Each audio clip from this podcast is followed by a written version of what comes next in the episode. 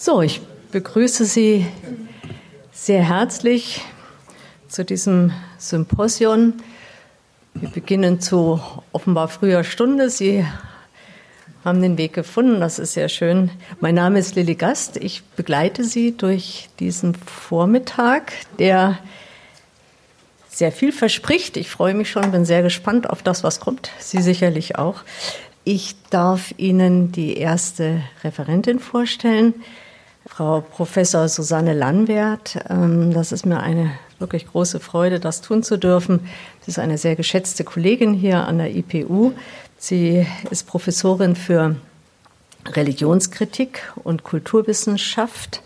Sie lehrt im Rahmen des Masterstudienganges hier an der IPU, äh, der Studiengang Kulturwissenschaften, den wir hier seit einigen Jahren betreiben und der sich ja wie Sie vielleicht wissen, einer exquisit psychoanalytischen Perspektivierung kultureller Prozesse und Praktiken verpflichtet fühlt. Ähm, ein, kann man sagen, ein Novum, eine besondere, sehr besonderer Studiengang, der sich hier auch einiger Beliebtheit erfreut und äh, von dem auch die Psychologie hier im Haus in hohem Maße profitiert. Frau Landwerts religionswissenschaftliche Herangehensweise ist sehr komplex, sie ist vielfältig und äh, methodisch immer innovativ. Ähm, sie umfasst neben den äh, Religionsgeschichten des 19. bis 21. Jahrhunderts auch die griechische Mythologie. Das ist, äh, ja, ich denke, Religionsgeschichte ohne griechische Mythologie, abendländische Kultur ohne griechische Mythologie wäre nicht denkbar aber eben auch die Geschlechterforschung in prominenter Weise und müßig zu erwähnen natürlich die Psychoanalyse.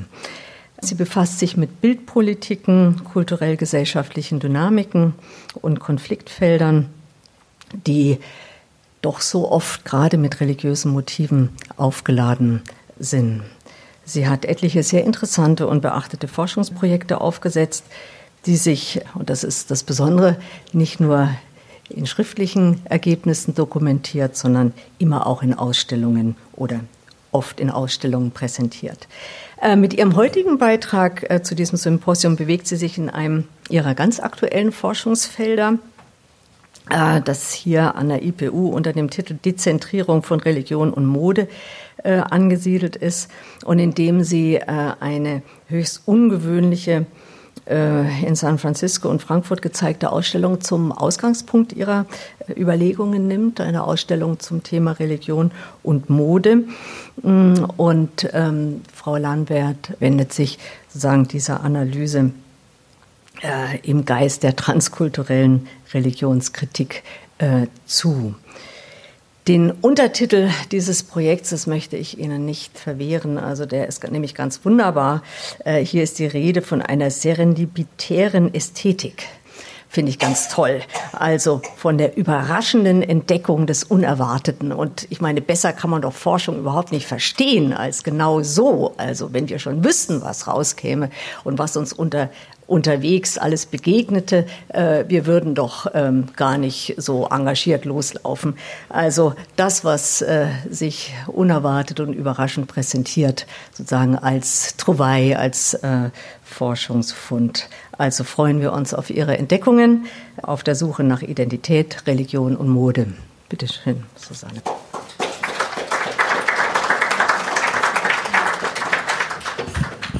Ja, danke schön.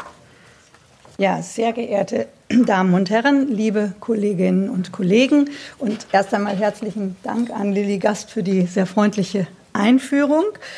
Ähm, die gemeinsame Schnittstelle der vielleicht unvertrauten Kombination von Religion und Mode umfasst den Körper, das Versprechen und das, das Versprechen auf Identität und das Bild. Wie gehen Religion und Mode damit um, dass sie stets zwischen Subjektivität und Gesellschaft, zwischen Öffentlichkeit und Privatheit situieren? Ich werde Ihnen zunächst aktuelle museale Inszenierungen zu Religion und Mode vorstellen und diese anschließend vor dem Hintergrund ihrer gegenwärtigen und ihrer historischen Dimensionen kontextualisieren. Vorab eine Einschätzung. Ähnlich umfassend wie die Begriffe des Titels Religion, Identität, Mode wird auch mein Vortrag ein zeitlich und regional weites Feld umspannen. Fragmente eines größeren Kontextes. Wir werden sehen. In ihrem Werk zu Theorien der Mode der vergangenen drei Jahrhunderte hatte Sylvia Bovenschen bereits 1986 festgestellt, dass Mode ein Krisenthema sei. In Zeiten des Umbruchs, der Orientierungsverluste, der Sinnkrisen, des schwindenden Vertrauens in den geschichtlichen Fortschritt und in die Zukunft generell komme die Mode in Mode. Unter dem Stichwort Krisenbearbeitung geht seit langem auch die religionshistorische Forschung aus, davon aus, dass Religionen auf beispielsweise forcierten sozialen Wandel, auf Mobilität reagieren, indem sie diese Ereignisse in einen sinnhaften Zusammenhang einordnen. Gefühle der Verlorenheit und Standortlosigkeit konnten und können immer wieder auf solche Weise entlastet werden.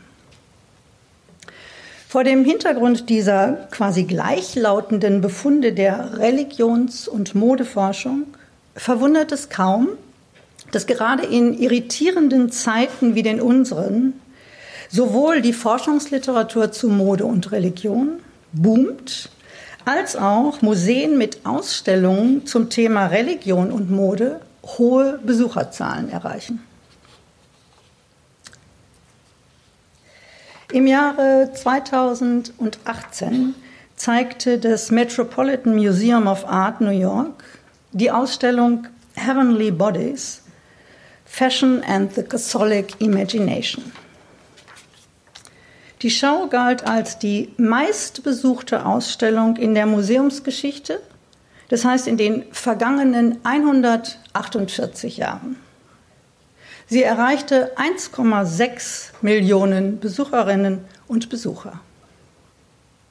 Der Kurator wollte die Botschaft vermitteln, dass der Katholizismus als Glaubenssystem große Werke der Kunstgeschichte inspiriert hätte. Gezeigt wurden Outfits und Kollektionen namhafter Häuser wie Dolce e Gabbana, Chanel oder Dior. In Mitra Minikleid und perlenbesetzter Robe trat unter anderem auch die Sängerin Rihanna auf. Eine Ausstellung im französischen Bourg-en-Bresse trug den Titel Voilé, dévoilé. Hier wurden vorwiegend Kunstwerke zum Schleier aus den vergangenen Jahrhunderten gezeigt.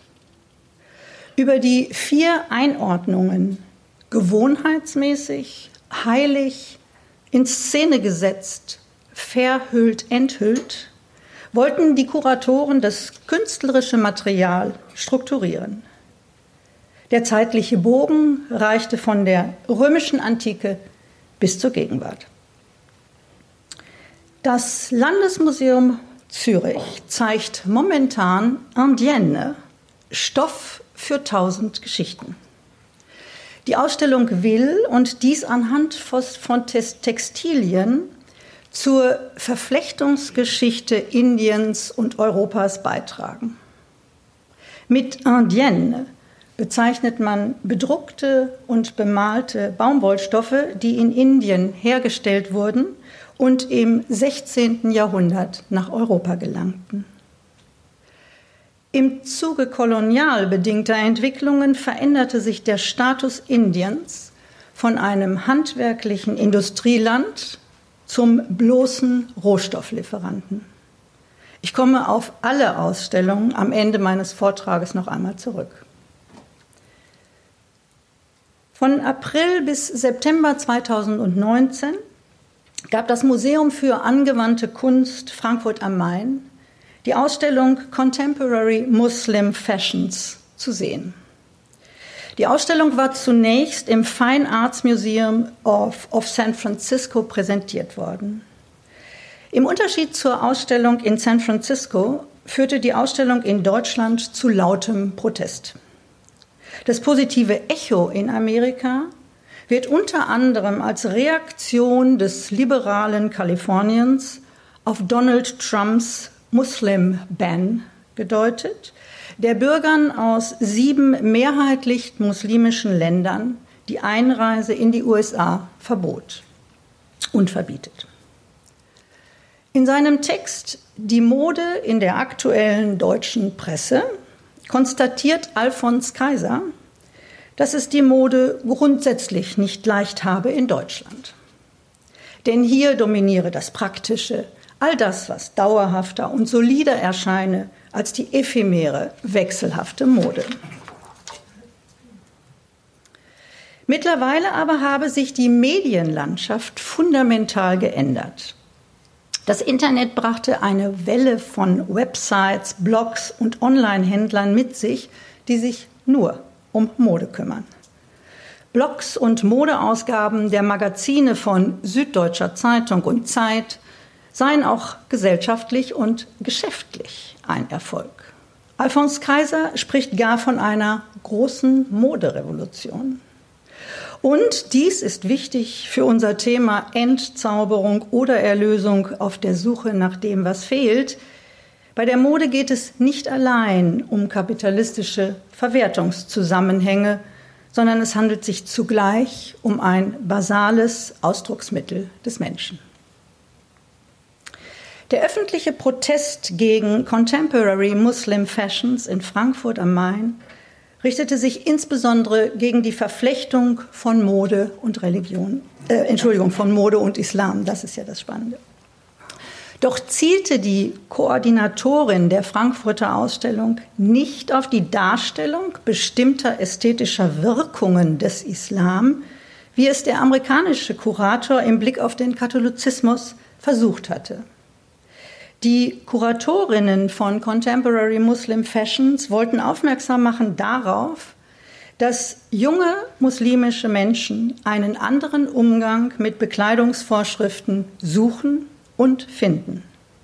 Gezeigt wurden vorwiegend Entwürfe von Designerinnen und Designern im Alter von 25 bis 35 Jahren. Lange vor beiden Ausstellungen gab und gibt es auch weiterhin einen weltweiten Austausch in den mobilen Netzwerken Instagram, Facebook, YouTube und so weiter.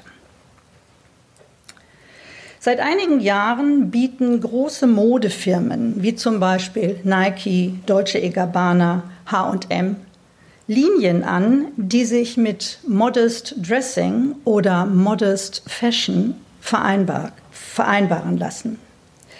Dagegen aber wenden sich in aller Regel die neuen Designerinnen und Designer. Eine von ihnen ist Naomi Afia.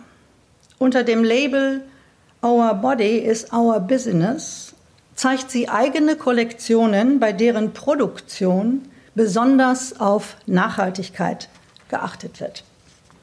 Hier in Berlin läuft übrigens aktuell gerade die Ausstellung Fast Fashion, die Schattenseiten der Mode. Sie thematisiert die dunklen Aspekte der internationalen Modeindustrie und das globale Konsumverhalten. Was fehlte in der Contemporary Muslim Fashions Ausstellung? In vielen Teilen der Welt finden Re-Islamisierungen statt, die nur marginal erwähnt wurden ebenso wie koloniale und postkoloniale Kontexte. Wünschenswert wäre gewesen, die Kriterien für die Auswahl der Länder, aus denen Kollektionen gezeigt oder eben nicht gezeigt wurden, offenzulegen. So fehlen afrikanische Länder vollständig. Gezeigt wurden vorwiegend Designerinnen und Designer aus dem Mittleren und Nahen Osten, aus Malaysia, Indonesien, Europa und USA. Aus wissenschaftlicher Perspektive, um das kuratorische ebenso wie das Forschungsfeld Religion und Mode angemessen zu kontextualisieren und zu komplexifizieren, gehören die folgenden Drehpunkte mindestens in die Betrachtung. Der internationale Modemarkt, die Rolle der Golfstaaten im Blick auf Kunst und Mode, der globale Kunstmarkt, 9-11 War on Terror, Gender und Islam in den Regionalwissenschaften. Neben kritischen Stimmen zur Frankfurter Ausstellung gab es auch die wohlmeinende Empfehlung, sich auf die Präsentation einzulassen, um angesichts der bunten, lebendig globalen Vielfalt des stofflichen Designs neue Perspektiven auf die eigene pluralistische Gesellschaft zu gewinnen. Selbstverständlich setzten und setzen sich auch psychoanalytisch orientierte Untersuchungen mit dem Thema Mode auseinander.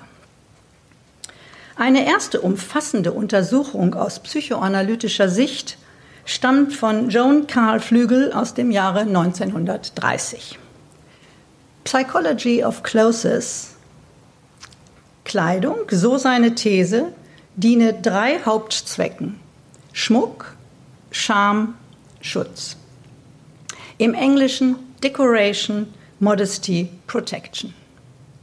Ebenfalls in diesem Werk erwähnt Flügel die sogenannte große männliche Entsagung, The Great Masculine Renunciation, die sich auf das 18. Jahrhundert bezog. In der Geschichte der Kleidung gilt sie als der wichtige Wendepunkt, an dem Männer ihren Anspruch auf Schmuck und Schönheit aufgaben. Im Jahre 2017, also vor zwei Jahren erst, widmete sich ein Heft der Texte Psychoanalyse, Ästhetik, Kulturkritik dem Thema Mode.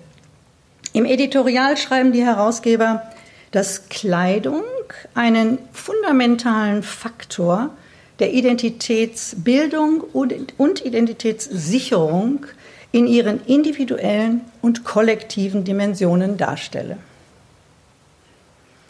In den folgenden zehn Minuten werde ich die Aktualität verlassen und einen Exkurs in die Wissenschaftsgeschichte zu Bild, Bilderhaushalt und Bildgedächtnis unternehmen. Er geschieht aus dem Interesse heraus, diesbezügliche Entwicklungen bis heute genauer zu verstehen und einordnen zu können. Drei Forschungsstränge bieten sich an. Erstens Überlegungen zur religiösen Formensprache der französischen Revolution. Zweitens zum Orientalismus, genauer zu einem Gendering Orientalism. Drittens zum Begriff Self-Fashioning, der mittlerweile ein digitales Phänomen adressiert. Der Exkurs zur Wissenschaftsgeschichte von Bild, Bilderhaushalt, Bildgedächtnis. Der erste Strang das religiöse Formenrepertoire der Französischen Revolution. Bekannt ist der vielfache Einsatz des aus der römischen Religion stammenden Opferaltars bei den Festen und Zeremonien der Französischen Revolution. Vielleicht weniger, bekannt ist die Inszenierung des republikanischen Revolutionsfestes es fand am 10. August 1793 statt und erhielt, modern gesprochen, die Weihen einer Staatsreligion über einen Transfer des Sakralen. Der zu diesem Zweck geschaffene Brunnen der Erneuerung trug eine monumentale Skulptur der wiederum ägyptischen Göttin Isis aus vergänglichem Material. 86 Kommissäre tranken in einem feierlichen Akt einen Becher der Flüssigkeit, die dank einer speziellen Hydraulik aus den Brüsten der Isis herunterschoss. Die Botschaft der Inszenierungen waren klar. Der neue Mensch ist männlich, die Mensch, die Frauen sind im Bilde der Isis in ihrer biologischen Funktion angesprochen und können sich als Mütter geehrt fühlen. Worum geht es hier? Gemeinschaftsideale, das Revolutionsfest, funktionieren oftmals mit Hilfe weiblicher Allegorien. Diese dienen einer behaupteten oder suggerierten Naturalisierung der eigenen Konstruktion. Die Konstruktion bedarf geradezu der Assoziation einer Natur oder gottgegebenen Ordnung, um das von ihr Ausgeschlossene vergessen zu machen. Dieser Befund wurde im Fall durch die Geschichte bestätigt. Das französische Fest, in dessen Zentrum eine monumentale weibliche Statue errichtet wurde, fand in jenem Jahr statt, in dem alle politischen Frauenclubs verboten und Frauen, die die Gleichheit für ihr Geschlecht forderten, hingerichtet wurden. Der zweite Beitrag zum Bildgedächtnis kommt aus den Forschungen eines Gendering Orientalism. Ich beginne mit einem Zitat. What an absurd fashion to lunch in a hat. Dieses Satzfragment stammt aus einem Brief, den die aus Istanbul stammende Zeynep Hanim an die britische Journalistin Grace Ellison schrieb. Sie berichtet darin über ihren Europaaufenthalt, der insgesamt sieben Jahre dauerte, von 1906 bis 1913. Das Zitat in voller Länge. Eine Sache, an die ich mich nie gewöhnen werde, ist mein Hut. Er fällt immer herunter. Und was ist es für eine absurde Mode, mit Hut bekleidet zu essen? Doch scheinen, eine, doch scheinen Hüte eine sehr wichtige Rolle im westlichen Leben zu spielen. Rate, wie viel ich gegenwärtig besitze. 20. Das Zitat bezeugt die bis heute gültige Einsicht, dass transkulturelle Begegnungen für Irritationen sorgen können, die oftmals über Kleidung ausgetragen werden. Grace Ellison, die britische Journalistin, wird einige Jahre später sowohl diese Briefe als auch den Roman von Melek Hanim, das ist Zeynep's Schwester, herausgeben. Manche der Fotos, die auf ihren zahlreichen Reisen entstanden sind, wurden ihr auch zurückgeschickt, wenn sie nicht den britischen Erwartungen entsprachen. So beispielsweise das Foto, das den Raumausschnitt eines Harems zeigte und die Qualität der Folie lässt leider zu wünschen übrig. Der Daily Telegraph schickte es postwendend an Grace Ellison zurück, versehen mit dem Kommentar, The British public would not accept this as a picture of a Turkish harem. Es zeigt die Raumecke eines türkischen Harem mit westeuropäischen Möbeln. Die Geschichte von Zeynep verlief traurig. Sie kehrte nach Istanbul zurück und setzte einige Jahre später ihrem Leben ein Ende. Ihre Schwester Melek ging nicht nach Istanbul. Sie heiratete einen Angehörigen des russischen Bürgertums und folgte ihm, bedingt durch die französische, Entschuldigung, äh, russische Revolution, nach England ins Exil.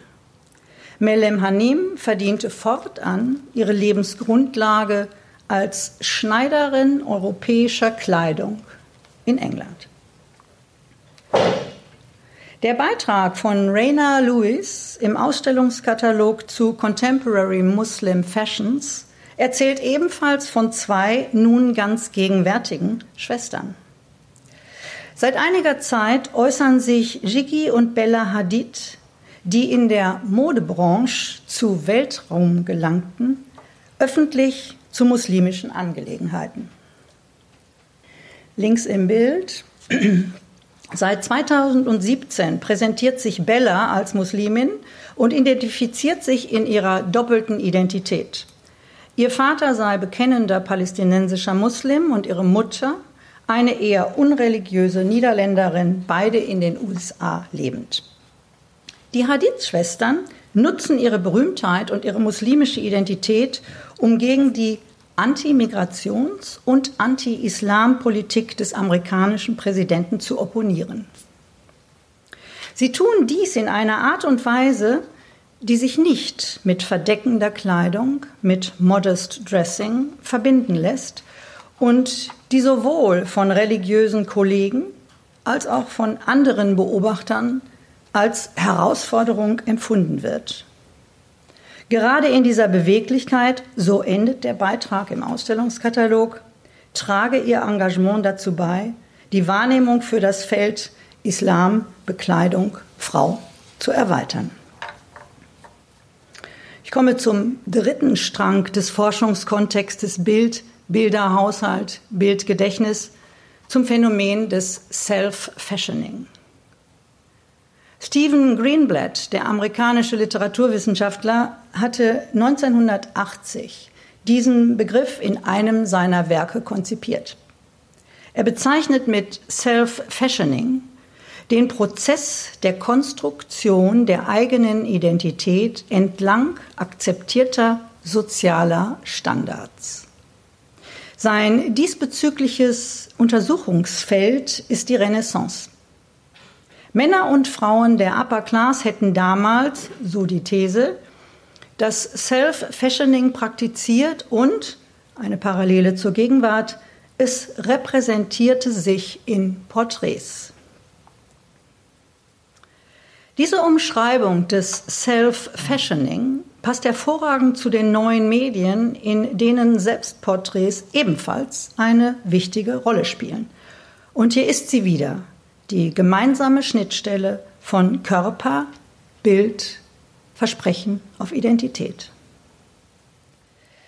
Nach den drei Exkursen in die Wissenschaftsgeschichte kehre ich zu Religion und Mode zurück. Mode und Religion sind global und verflechtungsgeschichtlich zu untersuchende Themen, deren Bearbeitung multidisziplinär erfolgt. Was verbindet Religion und Mode? Wie wird Religion als ein Regelsystem par excellence mit Mode als einem kurzlebigen, diffusen Phänomen in Zusammenhang gebracht? Ein religiöses Wertesystem, das zumindest Dauer verspricht, steht neben Mode als Spielraum des Möglichen mit zugleich eigenen normativen, segmentierenden Tendenzen. Mode wirkt als Begriff, gemessen an Umschreibungen wie Kleidung, Textilien, Stoff, strenger, enger, denn der Begriff adressiert zugleich ein System, das Macht ausübt und ist eben hierin der Religion vergleichbar. Was, wenn man vielleicht entspannter von Textilien spräche und nach ihrer Bedeutung in den Religionen fragte? Die Ausstellung Contemporary Muslim Fashions war wenig spektakulär. Der Eindruck des Flachen, der mangelnden Tiefe lag vielleicht an den seriell platzierten, gesichtslosen Schaufensterpuppen. Dagegen zeigten die Videos und Hashtags viel Bewegung, bunte Farben, Kleidungsstücke und sie waren mit anregender Musik unterlegt. Die Empörung in den deutschen Medien gab sich, auch im Blick auf die brave Ausstellungsgestaltung, in ihrem symptomatischen Charakter zu erkennen. Zugleich zeigen diese Beunruhigungen, dass sie nicht allein von der Mode ausgehen können, wenn diese nur ein Moment fortgeschrittener Konsummanipulationen und bloßes Instrument absatzstrategischer Produktion wäre. Wessen welche Positionen oder Identitäten wurden durch die Kombination von Religion und Mode alarmiert, gar attackiert? Mode kann zentral sein für die Kommunikation des eigenen Lebensstils an die Außenwelt. Contemporary Muslim Fashions zeigte etwa 80 Entwürfe von Designern mit ihrem eigenen religiösen, hier muslimischem Hintergrund. Das mag aufregen halten Forschungen zur Identität vielleicht Erklärungen bereit. Selbst auf die Gefahr hin, wichtige neue Erscheinungen nicht zu beachten, nenne ich einige zentrale Positionen des hochaktuellen Themas Identität. Vor 20 Jahren, im Jahre 1999, erschien das Werk Religion und Identität im Horizont des Pluralismus von Werner Gebhardt und Hans Waldenfels. Die Autoren brachten verschiedene Identitätskonzepte miteinander ins Gespräch. Als Religionen wurden gestreift der chinesische und der tibetanische Buddhismus, muslimische Identitäten, Beispiele aus Japan und Indien, die feministische Theologie und ein aufschlussreicher Text von Edna Brocke, Gedankensplitter zu jüdischer Identität. Der Theologe und Linguist Alexander Görlach sprach kürzlich von einem Zeitalter der Identität. Auf die Frage, warum die starke Betonung einer religiösen Identität wieder auf dem Vormarsch sei, in Russland, in der Türkei, in Indien, antwortete er, die Ressourcen in der Welt werden knapper, die Orte, an denen man leben will, weniger. Dieser Zustand führe dazu, dass der Verteilungskampf um das vermeintlich eigene gegenüber anderen erhöht werde. Unter dem Titel The Lies That Bind veröffentlichte im vergangenen Jahr der britisch-ghanaische Philosoph Kwame Anthony Appiah seine Überlegungen zu einem Rethinking Identity. Er exemplifiziert das Wiederdenken der Identität an fünf Zugehörigkeiten. Creed, Country, Color, Class, Culture. Für Creed, in deutscher Übersetzung Religion, setzt er drei Dimensionen an. Die Praxis, den Glauben, die Gemeinschaft. In der Welt der Identität besitzen sprachliche Äußerungen Funktionen, die, so Appia, von ihren Bedeutungen separiert sein können. Er plädiert für die folgende Perspektive. Wenn man religiöse Identitäten über die Dimensionen der wechselseitigen Praxis und Gemeinschaft fasste und weniger als Set unveränderlicher Glaubenssysteme verstünde, dann offenbare sich Identität als eine Aktivität in Bewegung, nicht als ein starres Unternehmen.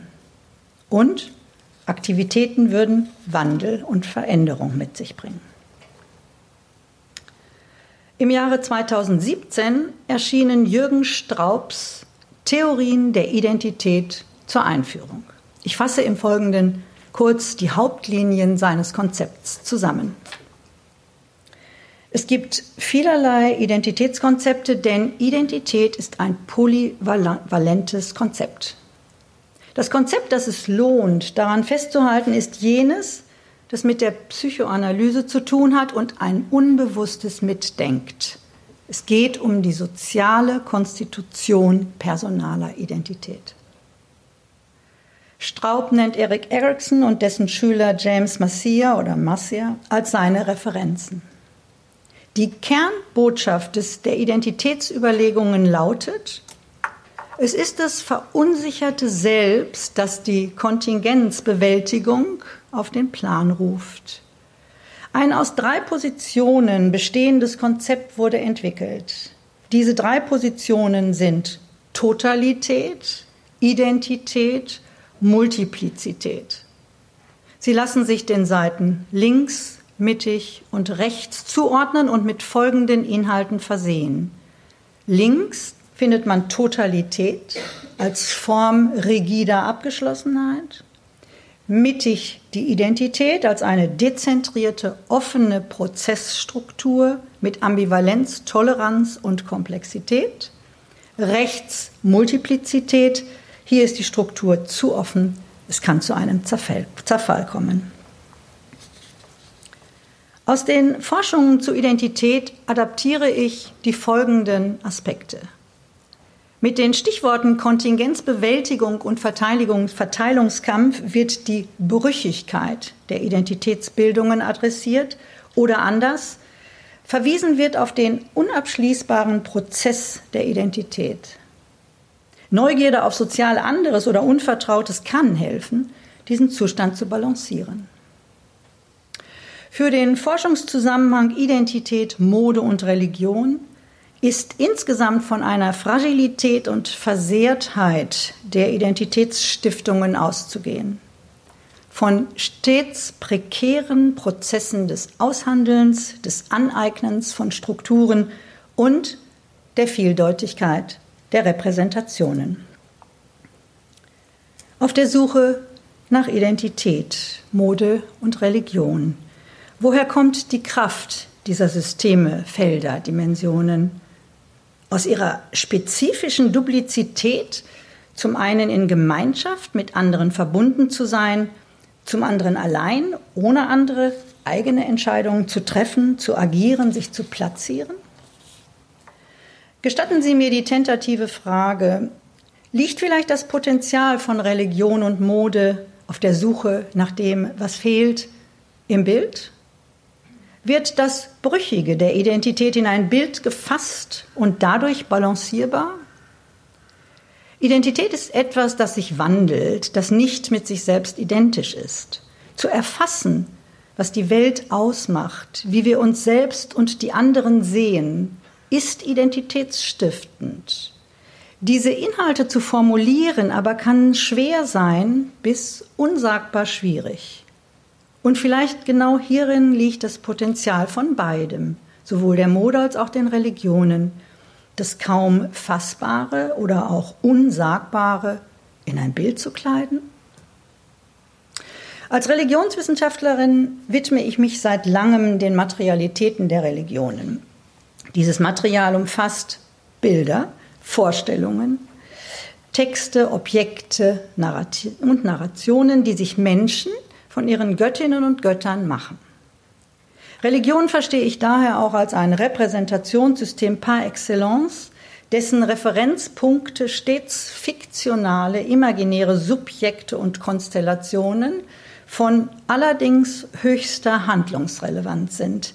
Eine Perspektive auf Religion, die die Religionswissenschaft mit der Psychoanalyse teilt. Denn im Fokus stehen hier wie dort Menschen in ihrer Verletzlichkeit, in ihrer körperlichen, psychischen, gesellschaftlich-kulturellen Komplexität mit ihren Ängsten und Wünschen. Sie sind in die Gesellschaft und Kultur hineingeboren, ja hineingeworfen, und es sind deren Bildervorräte, deren Sprache und Vorstellungswelten, die fortan das psychisch, die psychische Realität des Einzelnen bestimmen. Künstler und Künstlerinnen setzen seit Jahrhunderten bis heute religiöse Themen in Szene. Das gelingt ihnen, sei es im Einverständnis mit dem Kanon, sei es in Verschiebung der testamentlichen Vorgaben. Für beide Richtungen gibt es viele Beispiele. Hier mögen die Namen Antonella da Messina und Caravaggio genügen. Gerade vor diesem Hintergrund verdienen die künstlerischen Arbeiten, die in den Ausstellungen gezeigt wurden, noch einmal unsere Aufmerksamkeit. Und es gibt interessante Überschneidungen. Eine der Künstlerinnen in Contemporary Muslim Fashions ist Shirin Neshat. Sie kommt mit ihrer Videoinstallation Turbulent aus dem Jahre 1800, Entschuldigung, 1998 in einem Extraraum zur Aufführung. Damit, damit in dieser Arbeit thematisiert sie auf zwei sehr großen Bildschirmen das iranische Gesangsverbot für Frauen. Einige von Ihnen kennen vielleicht andere Werke von Shirin Nesat, mit denen sie Mitte der 1990er Jahre Berühmtheit erlangte. Links im Bild eine Produktion aus der Serie Women of Allah und rechts die Künstlerin selbst. Die zweite künstlerische Position nahm Shadi Gadirian ein. In der Ausstellung sind Elemente ihrer Arbeit like every day zu sehen. Man sieht Verhüllungen aus floralen Mustern, jeweils Kopf und Oberkörper bedeckend und hineinmontiert sind Haushaltsgeräte des täglichen Bedarfs wieder links im Bild. Shadi Gadirian, die man übrigens auch im November hier in einer Ausstellung im ähm, Museum für Islamische Kunst sehen kann. Shadi Gadirian hat auch äh, anders konnotierte Werke geschaffen. So arrangierte sie in einer seriellen Fotoarbeit Studien, Studioporträts aus dem Iran der Qajar-Periode. Das ist zwischen 1768 und 1929. Die Fotografie war 1944 in Iran eingeführt worden, gerade fünf Jahre nach ihrer Erfindung in Frankreich. Die Porträtierten sind Frauen, die meisten von ihnen gekleidet in der Mode der damaligen Zeit. Gedruckt sind die Fotoarbeiten in warmen Grautönen. Sie zeigen alle typischen Merkmale der Studioporträts dieser Periode. Teppiche auf dem Boden, ornamentierte Holzstühle, gemalter Hintergrund die Sitzenden in steifen, stilisierten Posen. Und eben hier bricht Gadirian mit der Vergangenheit, denn die Porträtierten zeigen sich mit zeitgenössischen Dingen, wie zum Beispiel einem Mountainbike, einem transportablen Radio und sie blicken die Betrachterinnen und Betrachter direkt an. Bei der dritten künstlerischen Position in der Frankfurter Ausstellung handelt es sich um den marokkanischen Künstler Hassan Hajai. Gezeigt wurde seine Arbeit Cash Angels. Er inszeniert vorwiegend Fotos, die Frauen in Bewegung zeigen, gern auf Motorrädern. Umrahmt werden die Bilder mit Dosen aus dem Alltagsgebrauch, Tomatendosen, Cola-Dosen etc. Sowohl die Arbeiten von Shirin Nessat als auch jene von Shadi Gadirian wurden ebenfalls im Rahmen der Ausstellung Voilée, dévoilée in Bourg-en-Bresse gezeigt. Die französische Ausstellung zeigte auch eine Arbeit von Steve McCurry, dessen Lieblingsmodell Shabbat Gula er über einen langen Zeitraum immer wieder fotografierte.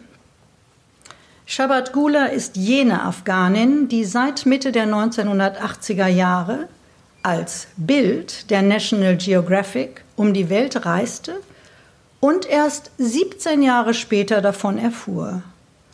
Im Jahre 2016 musste sie Pakistan verlassen und seither wieder in Afghanistan leben. In der Perspektive der Kunsthistorikerin Viktoria Schmidt-Linsenhoff solle ein guter Künstler, eine gute Künstlerin stets nach Aufklärung suchen. Und beispielsweise die Verflechtungsgeschichten zwischen Kulturen stärker berücksichtigen.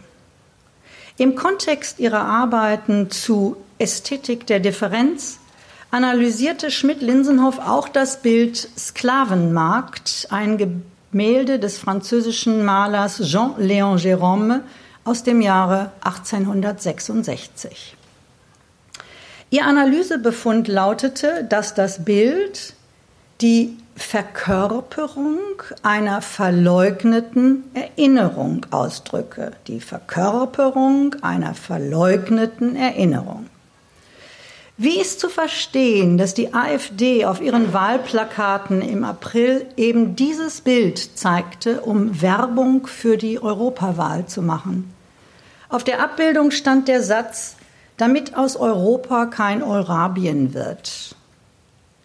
Die bildtheoretische Erkenntnis, dass Repräsentationen der Herstellung spezifischer Wirklichkeiten dienen, und weniger der Abbildung oder Darstellung vorgängiger Realität ist bei der AfD noch nicht angekommen. Um zu, um zu resümieren. Nach einer ersten kurzen Vorstellung der vier Ausstellungen folgte ein Exkurs in die Wissenschaftsgeschichte zu Bildern, zu Bildhaushalt und Bildgedächtnis. Die religiöse Formensprache der französischen Revolution wies hin auf die bis heute gültige Einsicht, dass ein kollektives Verständnis des vermeintlich eigenen mit weiblichen Allegorien arbeitet. Gendering Orientalism zeigte, dass transkulturelle Begegnungen oftmals über Kleidung vermittelt werden. Self-Fashioning bezeichnet eine Praxis, die mittlerweile besonders in den neuen Medien stattfindet. Die Ausstellungen ebenso wie die entsprechende Forschungsliteratur transportieren die folgenden Erkenntnisse. Erstens, durch Kleidung werden Fragen zu Körper und Geschlecht konkret thematisiert. In der Art und Weise der Gewandung der Kleidung artikulieren sich zugleich Wünsche und Ideen. Zweitens, Kleidungsverhalten wird zu einer Arena, in der sowohl individuelle als auch kollektive und kulturelle Modernisierungskonflikte ausgetragen und verhandelt werden.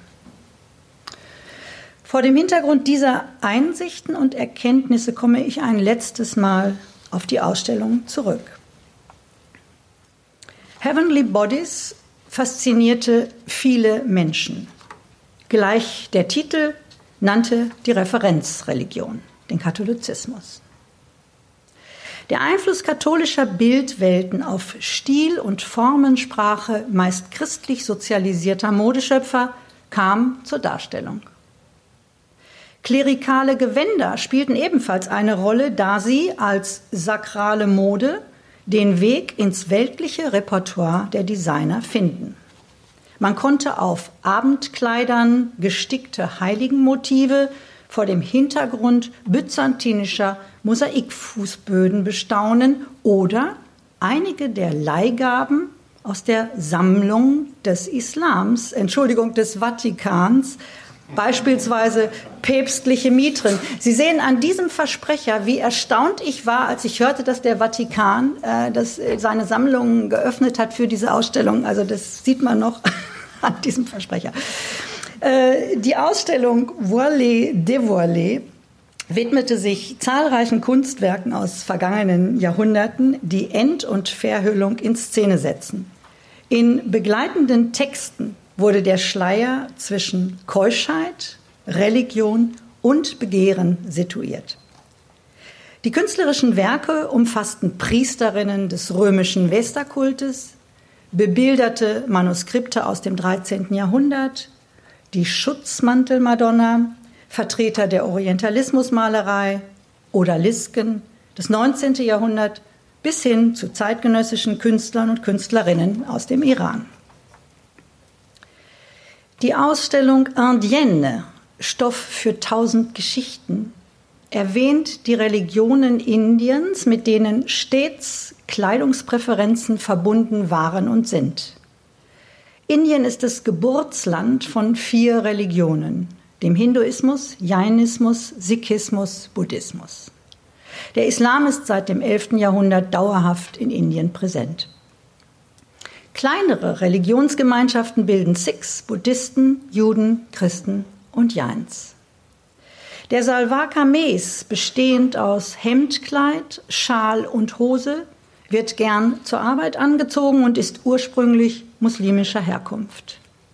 Der Sari, ein traditionelles indisches Wickelgewand der orthodoxen weiblichen Hindu-Kleidung, wird im Kreis der Großfamilie bei Festen und religiösen Veranstaltungen getragen. Auch im gegenwärtigen Indien vermittelt die Kleidungswahl zwischen globalen Trends und religiösen Werten. Saris werden dazu mit Accessoires westlicher Designer oder mit Turnschuhen kombiniert. Contemporary Muslim Fashions trägt ebenfalls eine Religion, Islam, im Titel und thematisiert zugleich Kleidungs- und Designentwürfe, die sich gegen das religiöse Establish, Establish, oh, Entschuldigung, Establishment, ich kann das Wort nicht aussprechen, aussprechen, richten. Ich muss mal was trinken, glaube ich. um, ähm, Somewhere in America ist ein Hashtag der Mipsters, der in Amerika konservative Muslime und rechte Politiker gleichermaßen empörte.